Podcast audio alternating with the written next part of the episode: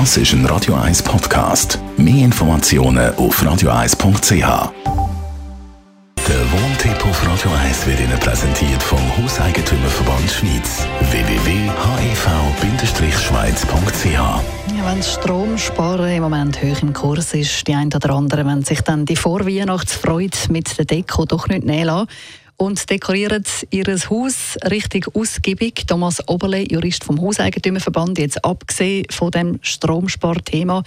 Wie viel Weihnachtsdeko darf man eigentlich anmachen? Kann man es auch übertreiben?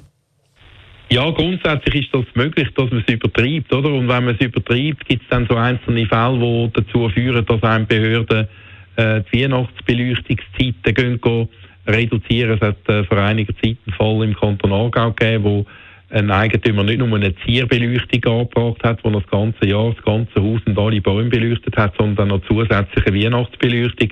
Und das miteinander ist derart grell gewesen, dass sich dann die Nachbarn beschwert haben und dann hat die Gemeinde aufgrund vom Umweltrecht, also Verbot von der Lichtverschmutzung, dann äh, Beschränkung von diesen Lichtzeiten beschlossen, hat dann gesagt, die Zierbeleuchtung muss Nacht um 10 Uhr äh, bis am Morgen um 6 Uhr während der Nacht und nur Ruhezeit abgestellt werden. Und bei der Weihnachtsbeleuchtung haben sie etwas Interessantes verfügt, was normalerweise sonst nicht dürften.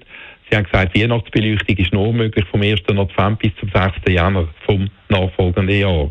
Und dort ist es dann ein bisschen grosszügig gewesen. Die hat man dann bis am Morgen am meisten verbrennen lassen und hat sie dann müssen abstellen. Immerhin kulant. Also der ganz grosse Skiwerfer aufstellen im Garten ist eher keine gute Idee.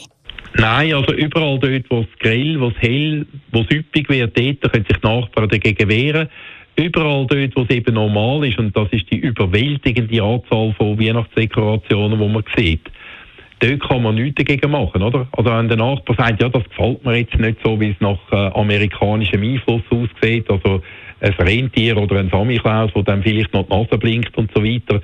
Wenn das dezent gemacht wird oder eine Lichterkette auf einem Balkon, dann kann niemand dagegen etwas sagen, weil das gehört zum normalen äh, Gebrauch von einer Mietwohnung oder von einer Eigentumswohnung oder von einem Garten in der Advents- und Weihnachtszeit.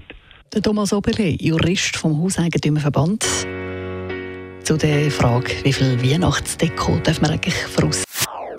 Das ist ein Radio 1 Podcast. Mehr Informationen auf radio1.ch.